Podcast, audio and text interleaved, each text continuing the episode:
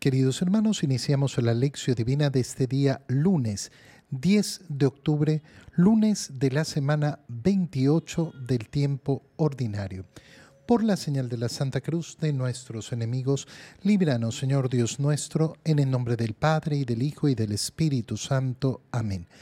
Señor mío, Dios mío, creo firmemente que estás aquí, que me ves, que me oyes, te adoro con profunda reverencia, te pido perdón de mis pecados y gracia para hacer con fruto este tiempo de lección divina.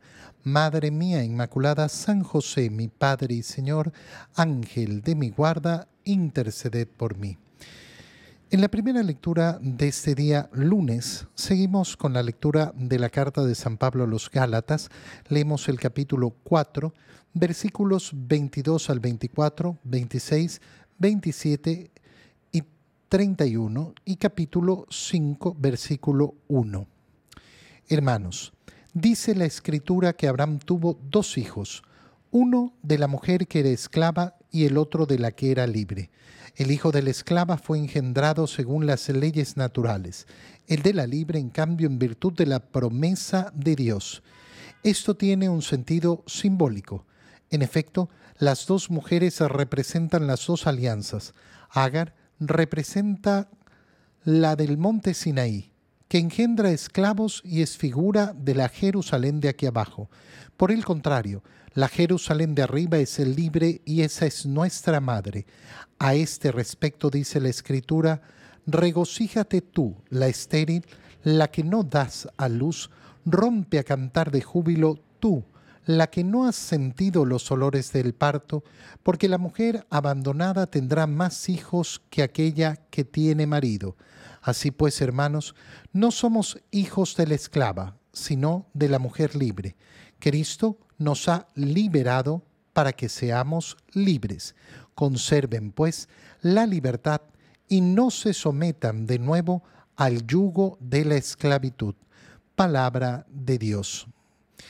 Qué importante es continuar con esta lectura de la carta a los Gálatas y entrar en este tema profundísimo de la libertad como esencia de la nueva alianza.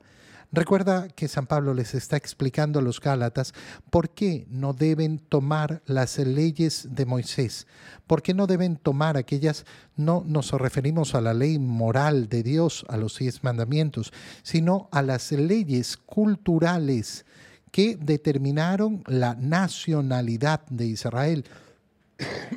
Perdón, el modo de realizar su, cultura eh, muy unida con su religión, pero que seguían siendo cosas culturales pertenecientes a la antigua alianza. Dice la escritura que Abraham tuvo dos hijos, uno de la mujer que era esclava y otro de la mujer libre. Y San Pablo nos dice, esto, esto es un símbolo, símbolo de la antigua alianza y de la nueva alianza que hay que tener siempre tan claro. Es decir, la antigua alianza no ofrece la libertad, porque la antigua alianza no ofrece la salvación, prepara para la salvación, prepara para la llegada del Salvador, pero no puede ofrecer la libertad, no puede ofrecer la salvación, porque lógicamente no va a llegar Jesucristo, sino en la nueva alianza que es el cumplimiento de todas las promesas de la antigua, eh, de la antigua alianza. Este eh, eh, tiene, un sentido simbólico, estas dos mujeres, estos dos hijos, uno nacido de la esclava, otro nacido de la mujer libre. Las dos mujeres representan las dos alianzas. Agar representa la alianza del monte Sinaí que engendra esclavos y es figura de la Jerusalén de aquí abajo. Es decir, esa antigua alianza producía, sí, la capacidad de prepararse para la salvación, pero no producía la salvación, porque no llegaba todavía esa salvación. En cambio, eh, eh, Sara, la mujer de Abraham que le dio el hijo, eh, lo ha engendrado desde arriba para que sea libre y esa es nuestra madre. Al respecto dice la escritura, regocíjate tú la estéril, la que no has dado a luz. ¿Por qué? Porque la mujer abandonada tendrá más hijos que aquella que tiene marido. Así eh, eh, lo representa eh, San Pablo diciendo, miren claro, una es la alianza terrena que ha preparado al pueblo, que lo ha separado del resto de los pueblos, que le ha, que le ha quitado la idolatría y que lógicamente eso ha permitido crear las condiciones para que llegara el Mesías. Pero por sí sola esa alianza no basta al ser engendrado eh, de la esclava, se ha, producido, eh, se ha producido un nacimiento natural, es decir, eh, Abraham estuvo con esa mujer y tuvo un hijo. Pero en el caso de su esposa, de Sara, ha habido una intervención divina para el cumplimiento de la promesa. ¿Por qué? Porque no ha sido simplemente la carne, ha habido una intervención de Dios. Y entonces, claro, lo que se muestra en esto es cómo en la intervención de Dios se da una acción verdaderamente mm, eh, eh, salvífica. ¿Por qué? Porque la salvación no puede venir de la carne, porque la salvación no puede venir de nuestras propias fuerzas, porque la salvación no puede venir de nuestra propia naturaleza.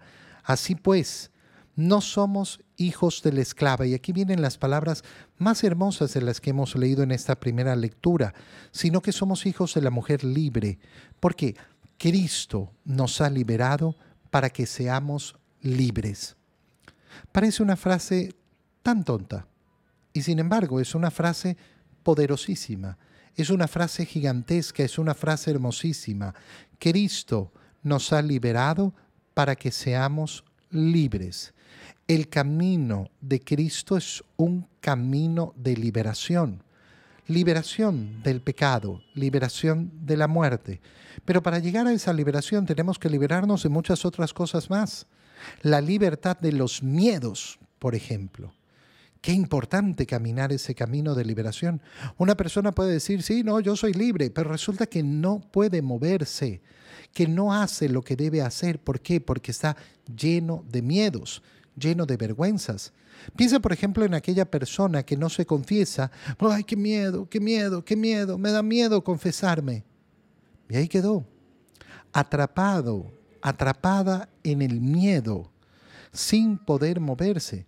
Aquella persona que por vergüenza no realiza la misión de evangelizar. Ay, no, es que a mí me da vergüenza, me da vergüenza, me da vergüenza. Listo, esclavo, esclavo de los miedos, esclavo de las apariencias las apariencias de este mundo. Entonces, claro, las apariencias de este mundo determinan mi vida. No, es que, ¿qué van a pensar? Pero si el juicio del mundo no te va a salvar. ¿Por qué estás esclavizado al juicio del mundo? Porque ahí quiero, ahí quiero estar, en la esclavitud. Pero Cristo no nos ha dado la libertad para que seamos esclavos, sino para que seamos verdaderamente libres para que vivamos a la altura de los hijos de Dios. Conserven, pues, dice San Pablo, la libertad y no se sometan al yugo de la esclavitud. Hoy en día da pena ver que cuando hablamos de libertad hablamos de tantas bobadas, de tantas bobadas. Eh, acabamos de celebrar eh, aquí en, en, Guayaquil ese día de la independencia, no, la independencia, somos libres. Una libertad tan falsa, tan pequeña, tan absurda. Y, creemos que ese es el discurso de la libertad. La libertad que nos quieren vender respecto a ciertas ideologías que son tan fuertes en nuestra sociedad. Ay, no, hay que ser libre, libre para divorciarse, libre para abortar, libre para para pecar. No, el pecado no es libertad. El pecado es siempre esclavitud se puede disfrazar de libertad, pero la verdadera libertad es aquella que sirve para hacer el bien. Aquello que utilizamos para hacer el mal no se llama libertad, se llama esclavitud. En el Evangelio, continuando con la lectura del Evangelio de San Lucas, leemos el capítulo 11, versículos 29 al 32. En aquel tiempo, la multitud se apiñaba alrededor de Jesús y éste comenzó a decirles, la gente de este tiempo es una gente perversa. Pide una señal, pero no se le dará más señal que la de Jonás. Pues así como Jonás fue una señal para los habitantes de Nínive, lo mismo será el Hijo del Hombre para la gente de este tiempo. Cuando sean juzgados los hombres de este tiempo, la reina del sur se levantará el día del juicio para condenarlos, porque ella vino desde los últimos rincones de la tierra para escuchar la sabiduría de Salomón, y aquí hay uno que es más que Salomón. Cuando sea juzgada la gente de este tiempo, los hombres de Nínive se levantarán el día del juicio para condenarla, porque ellos se convirtieron con la predicación de Jonás, y aquí hay uno que es más que Jonás.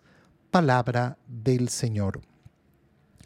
Recuerda que los, eh, lo último que hemos leído en el Evangelio de San Lucas es cómo se han acercado al Señor después de que ha expulsado unos demonios para decir, no, está expulsa a los demonios con el poder de los demonios, eh, para eh, pedir una señal. Y el Señor inicia ahí un gran, un gran discurso y continuando con este discurso le dice a la multitud que se apiñaba a su alrededor, la gente de este tiempo es una gente perversa. Perversa. ¿Por qué utiliza el Señor la palabra perversa? La perversión es la corrupción del alma, corromper el alma a tal punto de considerar bueno lo que es malo. Esa es la gran perversión, esa es la perversión en esencia, aquella que transforma en la conciencia la bondad por la maldad.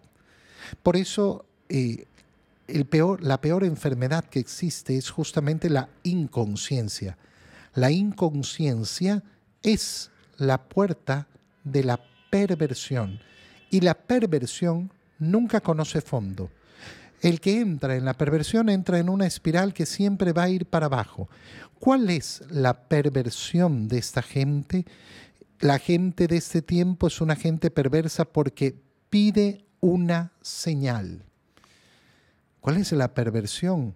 Pedir una señal y no tener los ojos abiertos a aquello que se le está dando. ¿Quién es perverso? Perverso es aquel que no logra ver con integridad lo que está claramente a la vista. Oye, cuando una persona cree que la moralidad depende, por ejemplo, de lo que piense, ¿no? De lo que opine. No, es que para mí esto no es pecado. Bueno, mira, resulta que a ti te robaron y fuiste a reclamar, pero tal vez para esa persona robar no era pecado. Si la bondad o la maldad depende de mi opinión, Ah, bueno, entonces cada uno con su opinión y nunca podrás reclamar absolutamente nada. Pero sin embargo, si le tocaron la plata, esa persona reclamará con insistencia, eso es mío. Y no lo pondrá en dudas. ¿Qué perversión es esta? Cuando me conviene, entonces depende de mi opinión si es bueno o malo. Y cuando no me conviene, no. Bueno, eso es ser perverso es cambiar justamente la moralidad de las cosas y no poder ver algo tan natural, tan sencillo de observar. Lo bueno y lo malo al final es bastante lógico si es que tenemos un corazón sincero. Pero si tenemos un corazón perverso, entonces se nos confunde lo que es bueno y lo que es malo. Lo comenzamos a alterar lo comenzamos a cambiar. Y por eso este, eh, esta forma de hablar del Señor, esta gente es perversa. Piden una señal. ¿Y por qué piden una señal? Si no necesitan ninguna señal, necesitan abrir, abrir los ojos y ver lo que tienen delante. Han visto lo que he hecho, han visto cómo expulso los demonios, pero se comienzan a inventar razones. Han visto cómo sano a los enfermos, han visto cómo resucitado a los muertos. Escuchan mis palabras y en el fondo de su corazón saben que son palabras de verdad, que se pronuncian con autoridad pero no las quieren reconocer. Y siguen, no, si hace una señal, ahí sí voy a creer. Mentira. Ni aunque venga cualquier señal, no van a creer. Y por eso no se les dará más señal que la de Jonás. ¿Cuál es la señal de Jonás? Jonás estuvo, eh, eh, estuvo tres días en el vientre de la ballena. Entonces la señal de Jonás, interpretada lógicamente según las palabras del Señor, es justamente su muerte y su resurrección. No se les va a dar más que eso. Qué bonito es, lógicamente, sustentar nuestra fe en la resurrección del Señor. ¿Por qué crees? Porque Cristo vive. Pero ¿cómo sabes? Porque lo sé porque he decidido creer en el testimonio de los apóstoles que lo vieron vivo después de que todos lo vieron muerto. Ese es el fundamento central de mi fe. Ese es el fundamento de mi esperanza. Ese es el motivo de mi alegría. Cristo resucitado es el que marca mi existencia. Con esa señal me basta y me sobra. Así como Jonás fue una señal para los habitantes de Nínive, lo mismo será el Hijo del Hombre para la gente de este tiempo. Jonás, que estuvo tres días en el, en el, vientre de la ballena, después fue a predicar a Nínive y los habitantes de Nínive acogieron esa señal. Y entonces el Señor comienza a decir cómo será juzgada esa gente perversa. Cuando sean juzgados los hombres de este tiempo, la reina del sur se levantará el día del juicio para condenarlos. ¿Por qué? Porque ella vino desde tan lejos buscando la sabiduría de Salomón y aquí hay uno que es mucho más que Salomón. La reina del sur vino efectivamente eh, atraída por esa gran sabiduría de Salomón a pedir consejo.